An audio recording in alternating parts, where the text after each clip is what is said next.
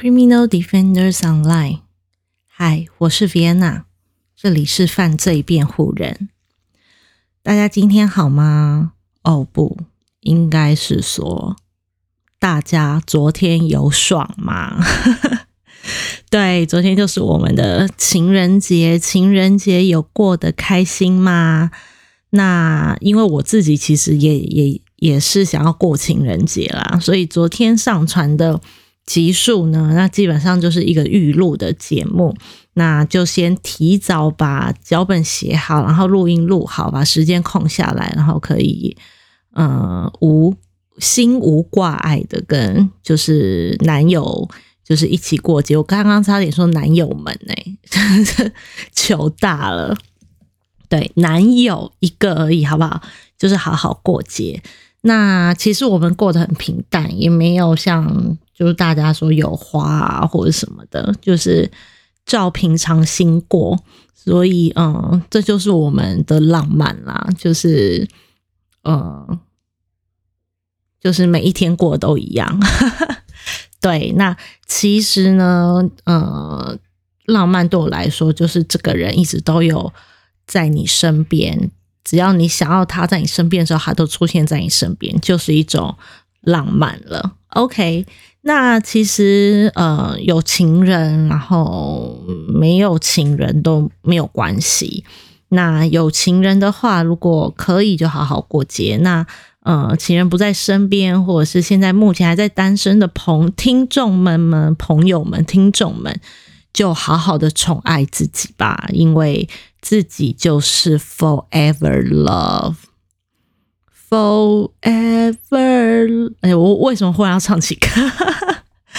对，OK，就是永远都是自己可以陪自己一辈子，所以要好好的宠爱他，好吗？那话说啦，话说最近有一些影集，至少比听的 Swinder 那个男的，或者是一些恐怖情人在一起，好吧，对不对？对，就是比上不足，比下有余。那呃，情人节当天其实就就是昨天嘛。那昨天其实说准确一点，就是我跟 Andrew 也没有一起过节，因为通常我们星期一是不会见面的。那就是我们算是提早过啦。然后，嗯，昨天星期一呢，我就好好的陪陪我自己这个情人。那所以呢，现在。现在啊，那个昨天，昨天 我就边喝着红酒，然后边听着音乐，然后用文字来陪伴你们。OK，好，那其实今天是元宵节，今天是元宵节，大家有准备吃汤圆吗？我也不知道，就是我不知，我是看到我妈有准备汤圆啦，就是供在神桌上。那你们有准备要过个节吗？哇，节日就这样。啪啪啪，陆续一个一个来。那接下来就是二二八，对，所以其实二月大家过得蛮爽的，对不对？OK，那呃，By the way，我刚刚就是也是先就是跑去跟朋友吃个饭，然后呃，然后就遛个狗，就回来录录音了，这样子。OK，那呃，这就是我跟你们分享的一些。就是小心情。那呃，今天呢要跟大家一起 review 的是呃《隐内博士犯罪心理破会打曼》这本书的第三章跟第四章的内容。那其实应该是昨天嘛的第一章跟第二章，其实是在讲述早期利用像外在外表的外在特征，进而。呃，进入了心理学层面的领域来做分析判断，这个犯罪性格以及行为的呃，就是发展历程。那来到了第四呃第三章跟第四章呢，就来比较一下呃比较现代所建立的呃侦查系统。那其实无论是呃早期或者是现代，其实我们看到都是需要用。很大量的资料或者是数据去支支持支持，就是各自的理论或者是建立系统。那这些资料数据呢，其实早期都是用人工去收集的，对，那去收集然后做整合。那其实一直到了近代呢，其实就可以交给计算机嘛，就是呃，计算机的发明，有也就是我们现在所说的电脑。我觉得年年轻人不知道听得懂听不懂，对，就是计算机就。计算机不是那个桌上型的计算机，以前电脑叫计算机，懂吗？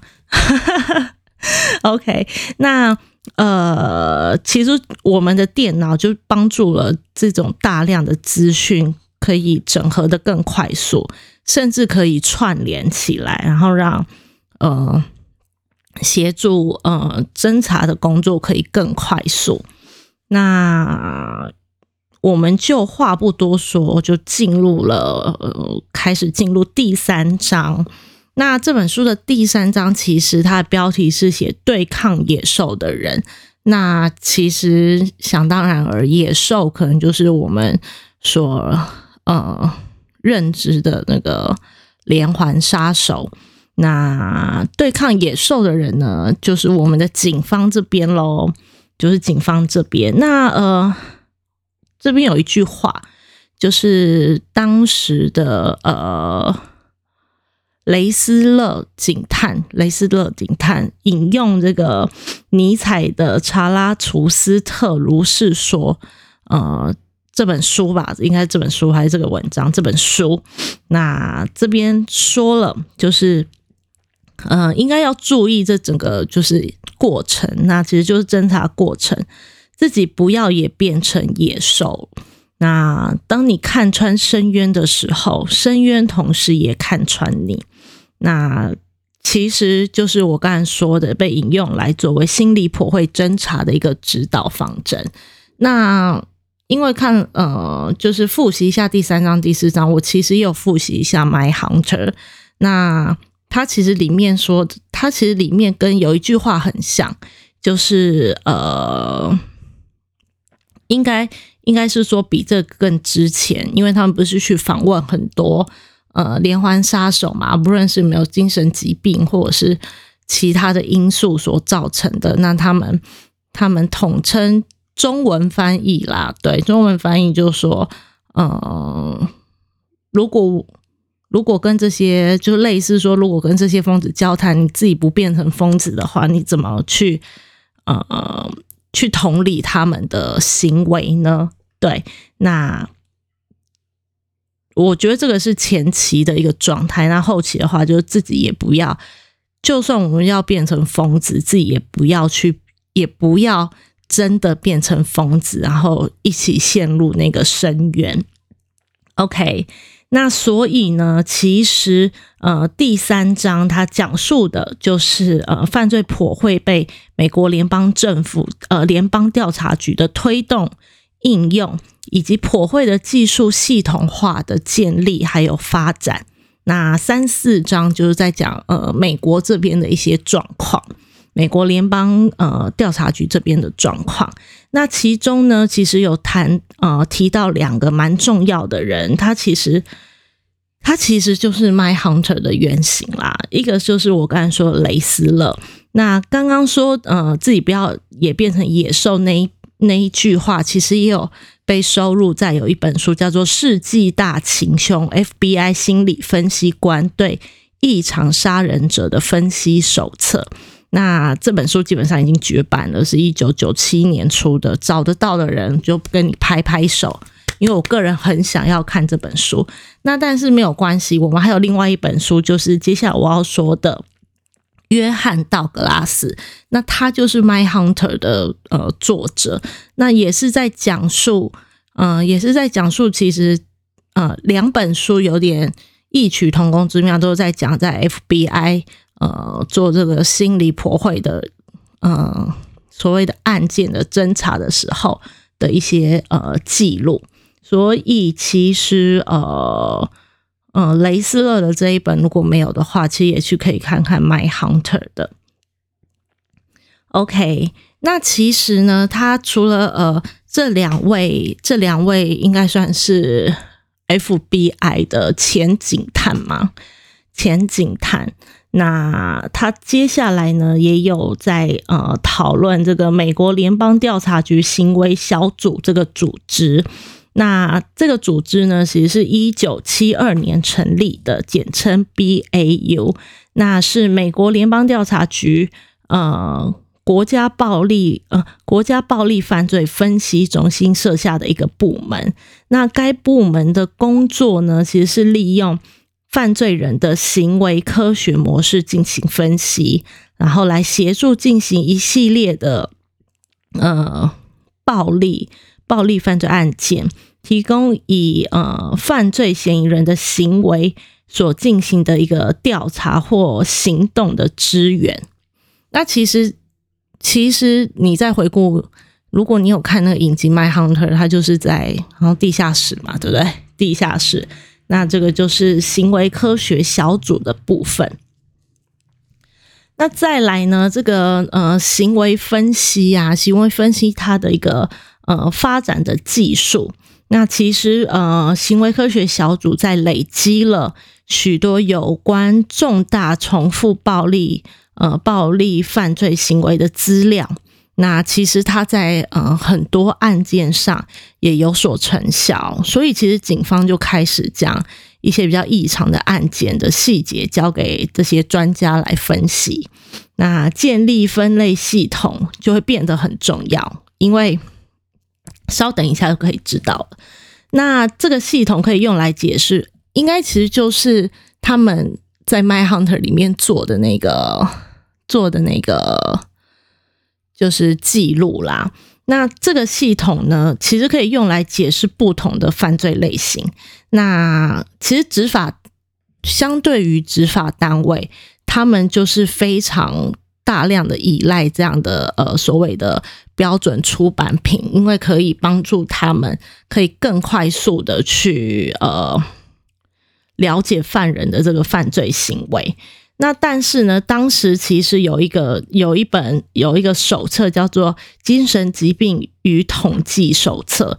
那但是呢，其实其实联邦调查局发现这本书对他们来讲帮助不大，因为可能领域上的不同，他们所着眼的地方也会不同。所以呢，呃，因为觉得帮助不大，那进而进而他们自己就推出了一个美国联邦调查局犯罪分类手册。那其实就是在一九九二年出版。那这个部分呢，呃，刚刚就有说了嘛，呃，约翰道格拉斯就呃就有写提到说，那依据他们呃依据他们开始着手进行编纂的这个犯罪分类手册，以行为人的行为特征来组织并分析重大犯罪，所以就开始有一个系统化的。系统化的呃，这叫什么？系统化的产生，那并解释之。那这个其实呢是更严格的心理学方法。那基本上是他们之前那个精神疾病诊断与统计手册无法做到的。那呃，像是他就举例了，像是精神疾病诊断统计手册里面，你不会找到辛普森被。被控的犯罪类型，但你在他们后来编纂的这个犯罪犯罪分类手册就是找得到的。那我想就是因为领域着眼的不同啦，因为一个是着眼于犯罪行为嘛，那一个是着眼于更大的精神疾病的状态。那像呃第三章，它其实里面除了这个呃除了所谓的呃重要的人，那。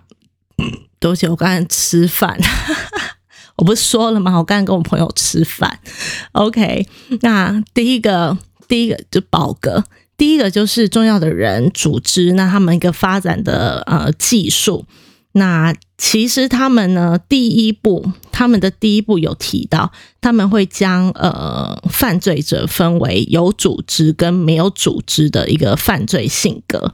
那其实呢？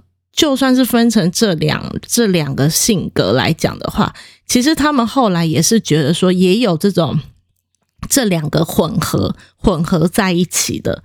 例如，可能我刚好昨天看到，就是他说有些犯罪者第一次其实是无组没有组织的，但但是呢，他在第一次的所谓的杀害其他人的呃这个过程中得到非常大的满足，所以他开始变成有组织的犯罪。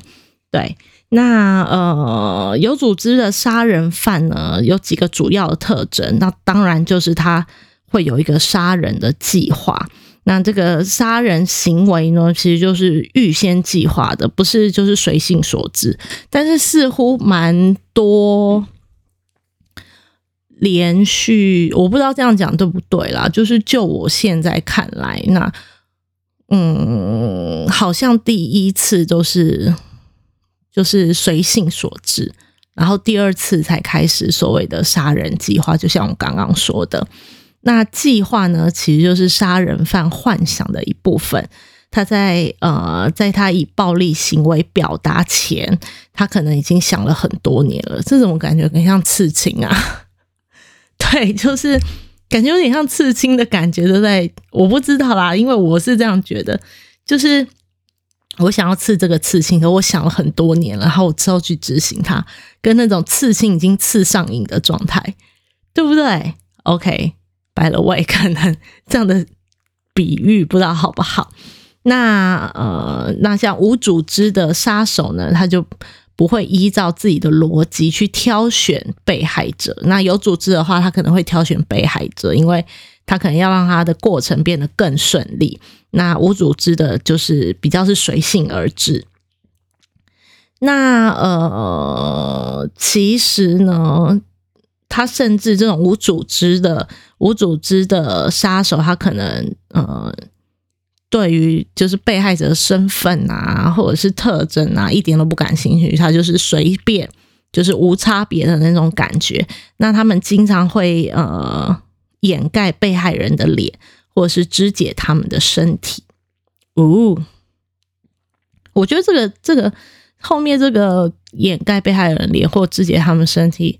我觉得有组织的、有组织的杀手可能也会这样做，因为他可能计划不要让人家找到他，或者是哦，不要让人家找到这个尸体，或者是不要，嗯，这是一个他的习惯性的犯罪手法，所以呃，我倒觉得这句话也不一定啦。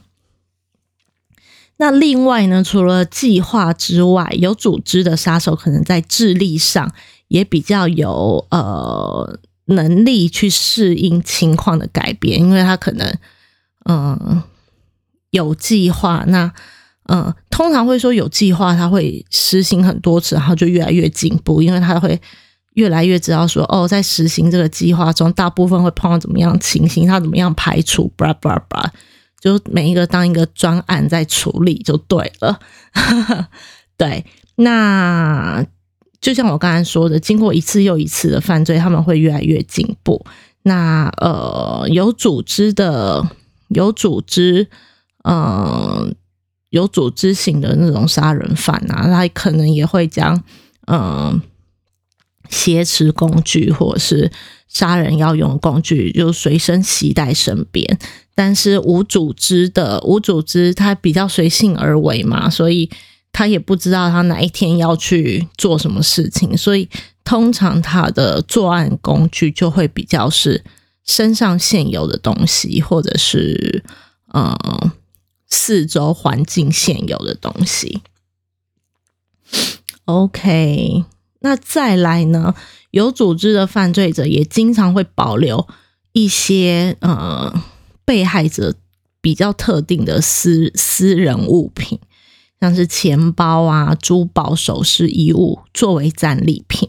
那无组织的犯犯罪者呢，就可能就随意，呃，他也可能会有一个就是战利品的收集，但是他就会是比较随意的，就是身上的身体部位的一些呃器官呐，或者是头发之类的。那再来呢，除了他所谓的呃。这种发展技术下有所谓判断，就是有组织或没组织的这个犯罪类型，那它其实也很注重在呃所谓的编排。那这个编排呢，其实是分析呃编辑的编，然后排队的排。那这个这个主要是分析暴力犯罪一个不可或缺的要素。那呃，其实是来自于杀人犯其实企图改变犯罪现场，以误导调查员的方式，或者是之后使那个调查的方向有改变的一个举动。那所以就是例如像就是愤怒下愤怒下呃，就是杀害配偶的人。之后可能会重新配置家里的摆饰，让一切看起来像呃那种强盗杀人的那个样子。那呃有些杀手啊，可能会可能会采取一个比较进一步的措施。所以我在想啊，这个有组织跟没组织，可能也都会做这个所谓的编呃犯罪现场编排的重新编排的一个行为。那其实呢，这个犯罪现场编排对于嗯破绘专家极为重要。那他们记录呢，通常也就是以呃摄影的方式把它呃记录下来，然后用就是观看这些记录下来的呃所谓的编排的照片，然后来做剖析。那他们剖析的呃剖析的。嗯，会着重的点其实蛮多的哦，像是嗯，这是何时发生的，在哪里发生的？那犯罪在犯罪现，嗯，罪犯在犯罪现场待了多久？有没有这个迹象？那有没有嫌疑犯出现在现场呢？那包括呃，犯罪现场是不是有实体的证据证明？那呃，去证明犯罪就是做这样的哦。罪犯犯罪跟罪犯，罪犯做于做这种的行为的时候，他是出于无意识、混乱的，还是是有组织的？等等等。所以其实呃，犯罪现场编排的细节度，对于这个破会专家就非常的重要。对，这个其实就是我们常看到，就是可能进入一个现场，然后就会有。开始有在旁边那个人在拍照啊，或什么的。那其实这样的照片，他们需要截取的一些呃照片来讲的话，在侦查上面都会是一个非常有利的帮助。OK，所以这个部分的话，就是第三章。第三章讲就是呃，就是美国美国联邦调查局。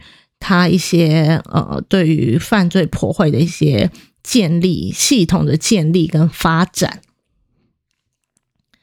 那再来呢，就是第四章。那第四第四章其实是就来到了所谓的呃这个判断辨识的系统。那什么是辨识的系统呢？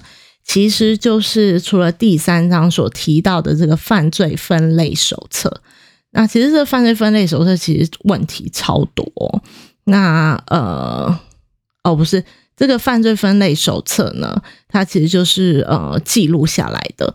那暴力呃犯罪这个，它其实讲的辨识系统是暴罪 暴，我到底在是夫口码吗？这个辨识系统讲的是暴力罪犯逮捕计划。那这个计划为什么会被处？是怎么样的情况下被促使这个计划的推动跟进行？就是呃，我不知道他算不算有名了。他在他在我的世界算是蛮有名的，因为我等一下跟你讲为什么。OK，那就是 Henry Lee Lucas 的呃案件。那他是他是一个呃，就是我们所谓的自白杀手。他就是因为。呃，自白很多案件都是他做的，所以呃，就是当时候就是进造成轰动啦，因为他他所承认的案件几乎可能三百、四百、五百、六百都有。对，那待会的话也会跟人家、跟大家、跟人家、跟大家讨论一下。那其实呢，这个。暴力罪犯逮捕计划其实是一套全国的跟电脑化的呃计划。那我刚刚有说了嘛，电脑不只是可以帮我们处理大量的资讯，然后把它做加以统计、加以整合。现在呢，到第四章，它变成一个全国性可以串联的一个逮捕计划。那主要的任务呢，在呃促进执法单位间的合作，因为我们美国很大嘛，很多州，然后州警跟州警之间要怎么样比较快速的联络，寄信嘛，还是飞鸽传书？对，所以呢，这个电脑化就呃，电脑化就。呃，快速很多。那呃，促进执法单位间的合作，那并协助调查，然后确认身份、追踪、逮捕、起诉等等等。那简单的来说呢，就是其实让一个不熟悉案情的人，可以很快的就了解到底在发生什么样的事情。对，那我刚刚说了嘛，因为嗯，很多。很多就是美国很大，那很多连环杀手他其实是跨州去做犯案的，所以呢，如果要抓的话，是不是就是要跨州抓？那在呃，可能第一时间这边已经呃知道说哦，他是一个连环杀手，可是另外一周可能都还不知道，所以呢，是不是可以做一个比较快速的通报？那这个呃暴力犯罪计划就因为这个 Lucas 的案件。然后促使了，就是推动与开始进行。那这个系统呢，可以呃分析随机，然后没有目的的杀人犯、绑架犯等等。那资料呢，将由各州及地方的执法机关基于特定的犯罪的证据系统化。那这些资料将由中央单位进行分析。并对此类攻击进行比对。那当可能有相关联，而且被确定后，两名或两名以上的探员即可连接他们的呃调查。那再来呢，我们来了解一下暴力罪犯逮捕计划这个表格。其实呢，设计是用来给电脑做分析的。那其实这个表格非常多问题哦，有一百。八十九个问题，那分散在四十二个标题下。乍看之下呢，使用上非常困难，而且冗长。但是其实这四十二个标题下的子题，每一部分都非常重要，因为它就代表着一个所谓的呃，可能可以呃分析或者是分类的一个一个指标。那再来呢，他们呃。就将这个逮捕计划分为六个步骤。那美国联邦调查局的破会专家已经确已经确认逮捕身份，那也呃确认嫌犯的五个呃五个步骤。那跟导向最终阶段的第六个步骤，那跟大家介绍一下。第一个步骤呢，就是输入破会，那当然就是包含了全国暴力罪犯逮捕计划的报告。那这一段必须要收集所有可以取得与呃犯罪有关的资讯，包括了实体物证，然后现场的照片、验尸官的报告，那验尸官报告跟照片，然后证呃证人的证词、被害者的背景及报案记录等等。那第二。第二步呢，就是进入了决策程序的模型，把这个嗯案件模型建立起来。那这个内容大部分是案件的基本背景资讯。那这个基本背景资讯呢，是由普会专家以犯罪行为的特点、组织这些，就是整合这些资料。那在杀呃杀人案中呢，它是属于哪一种类型呢？那其实这个就是用呃我们刚刚说的美国联邦调查局的犯罪分类手册来罗列了，总共有三十二种重大。重大呃杀人案的类型，那嫌犯主要动机呃是哪是哪方面呢？是性吗？还是财物呢？还是个人的个人的一些就是情感的混乱吗？等等。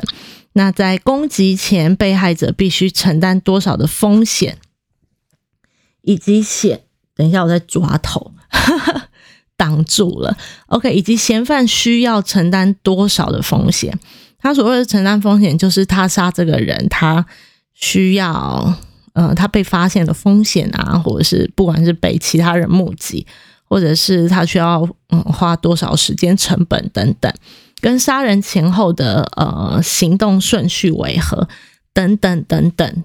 在哪里被呃被害人在哪里杀的，然后犯罪在哪里发生的，尸体有没有移动过，都一并会放在这个第二步的呃决策程序的模型中，是为了要去决策。那第三点就是犯罪评估，那这个更多的就是细节的细节的资讯。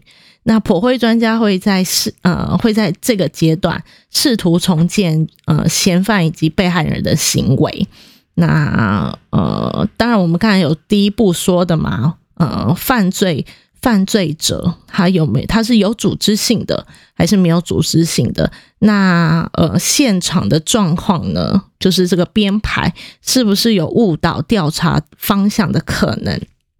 那像是呃时间啊、死因啊、伤口位置啊等等等，那也有呃。尸体的位置这些细节呢，是不是可以暗示暗示出，就是显现出这个杀人犯杀人的动机？那第四步骤就是呃更完整的这个罪犯破会。那这个罪犯破会就会引导到就呃内容以犯罪者的个人的生理和心理去做一个。呃，分析。那当典型的罪犯，呃，罪犯破会完成后，应该就要包含了一个，就是嫌犯的种族、性别、婚姻状况、居住状况以及职业历史、心理特质等等等，就是他个人的个人的一些。呃，背景可不可以被破绘出来？那甚至还有他对警察可能会有什么样的反应？那他之前的呃犯罪记录有哪一些？那呃过去即使是有可能犯下类似的呃违法行为，就是都是要去被破绘进去的。那再来呢？再来就是这些东西都做好，做一个非常。繁复详细的那第五个就是来到了调查，那必须提交一份书面报告给调查员，他们将会全神贯注的去呃找出这个最符合普惠的嫌犯。那如果在这个阶段其实有新的证据的话，普惠专家普惠专家就可以再进行修正。所以普惠跟调查员是分开的哦。那调查之后呢，我们刚刚会说，这一切一切就会导入到第六步，也就是逮捕。那这些分析呢，如果达到了一定的成果的话，那他们就会出动去逮捕罪犯。那接着关键要素就会是询问，那就可能是罪犯是就是自白啊，或者是呃，就是用另外一个方法让他让他承认之类的。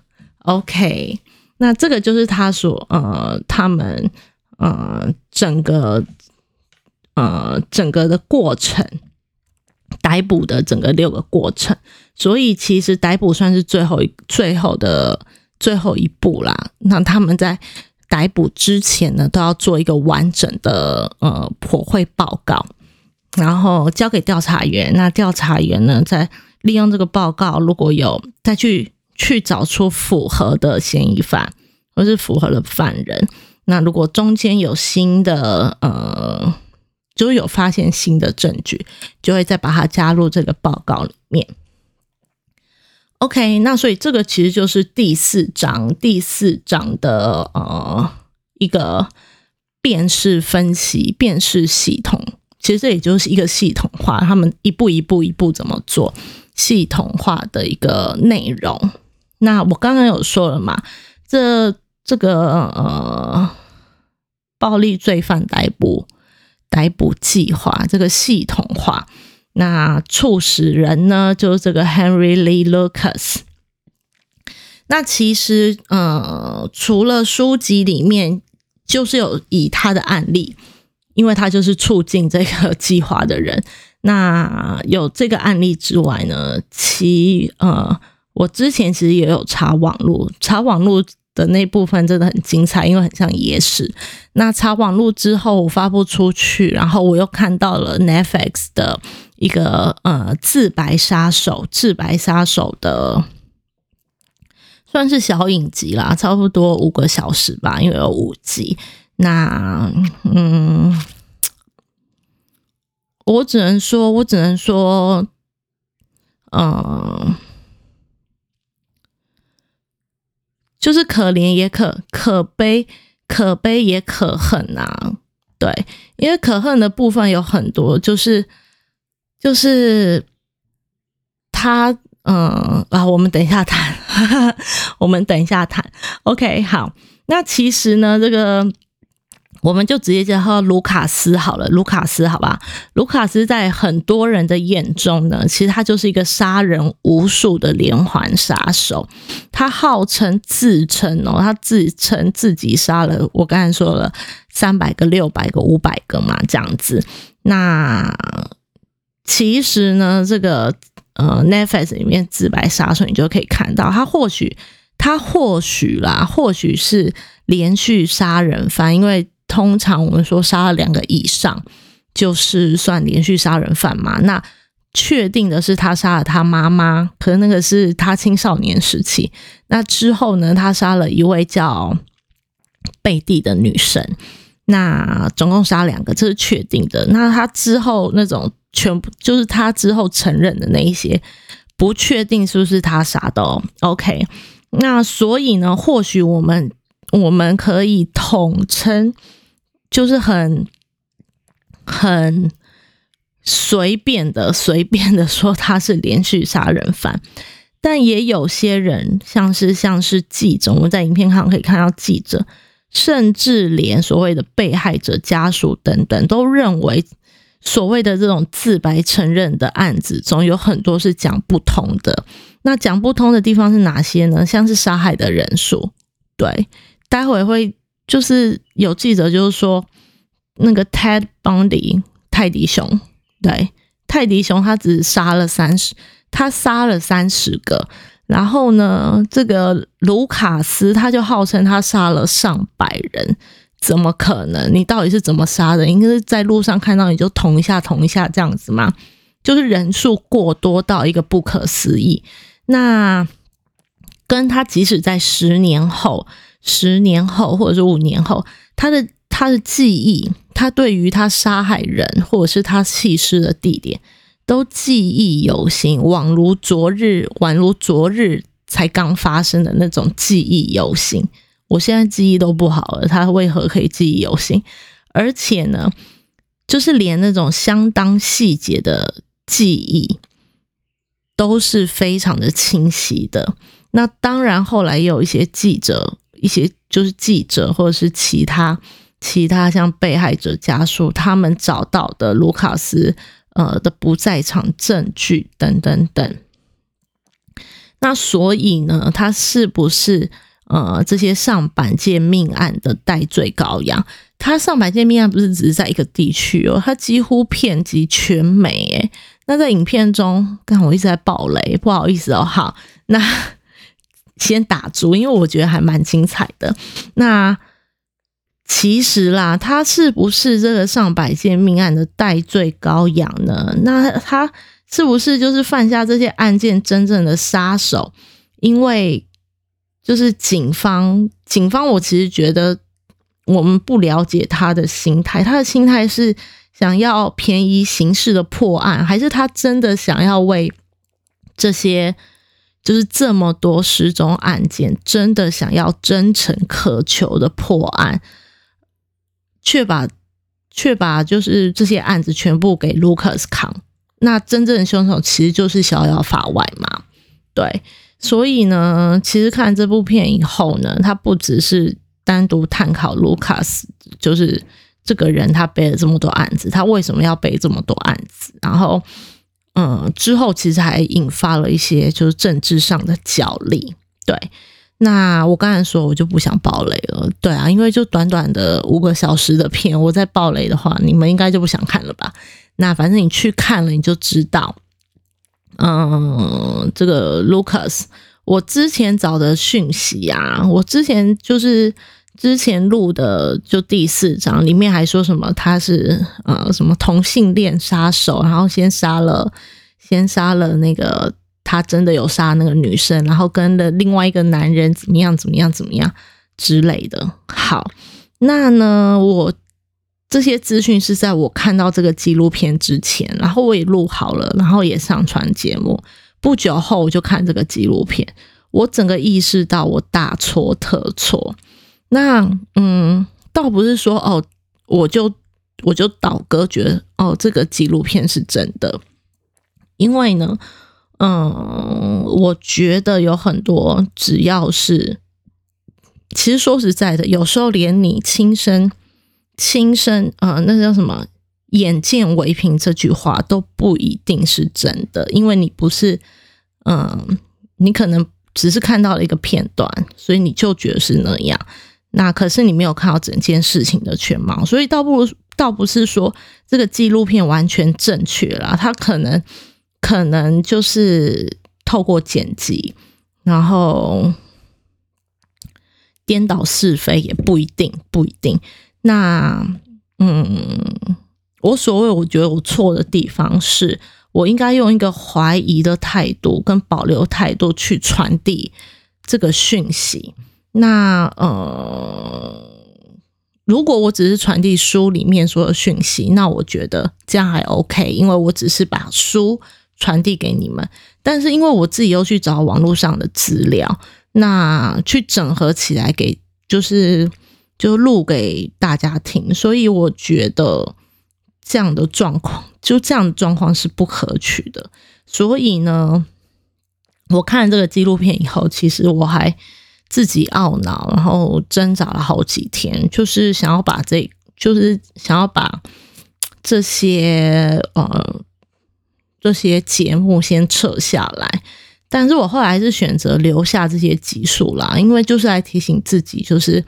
嗯，对于制作这样的内容的话，就要更谨慎、更谨慎去制作、去撰写、去传递像呃比较正确的呃比较正确，或者是应该语带保留的一些资讯。除非我是在讲，当我看到这个东西，然后我自己的一个嗯自己的一个想法，但是呢，当这个这件事情也不是很正确的时候，那这个想法当然也就不成立。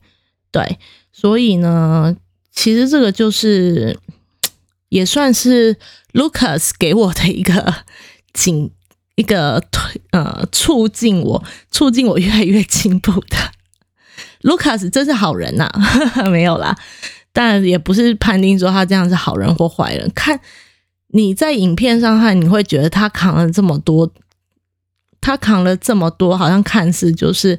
为了让这些家庭可以得到安慰，或是等等等之类的。OK，那不管如何呢，我是希望我自己后来可以就是朝着我之前其实就讲到一个比较明确，然后比较清晰的一个内容去去呃制作这个节目。所以呢，可可是我还是会有错的地方，所以呢，就请各位呃。听众们，呃，如果可以指教的话，请理性的指教给我，多多指教是没有问题的。那我的确还是会怕攻击啦，因为我不想要，我也不是那种完美的人设，就是很 很自然的。那谁不怕被攻击？每个人都很怕被攻击啊，每个人都多多少会希望，就是大家都是喜欢我们的嘛。但是。当然，就是会有不喜欢我们的，或者是嗯抓到我们小辫子就要干爆我们那一种。但是，呃，我跟你说我会怕，但是嗯，就是我不会多加理会。OK，如果不是太不是理性的指教的话，那 OK 讲了那么多，后来讲到了 Lucas 对我的印象。对，那我还蛮建议大家可以去看看，嗯。这一部片叫做《自白杀手》，那它是在 Netflix 上，它不只是只有呃在阐述说哦，Lucas 在这个案件中的一些质疑的点，它其实也有警方的角度，然后也有呃政治的角力，所以它并没有给你一个呃，他并没有给你一个说。哦，谁就是错的，谁就是对的。那我也希望你在看这部影片的时候，你也不要去马上果断的认为谁是错的，谁是对的，而是看看里面每一个人的说法，然后用你的你自己的态度，或者是你自己的嗯眼界嘛，去评断，不管是对或错，或者是你你后来跟我一样保持着一个保留的态度，对。OK，那今天就到这里喽，拜拜。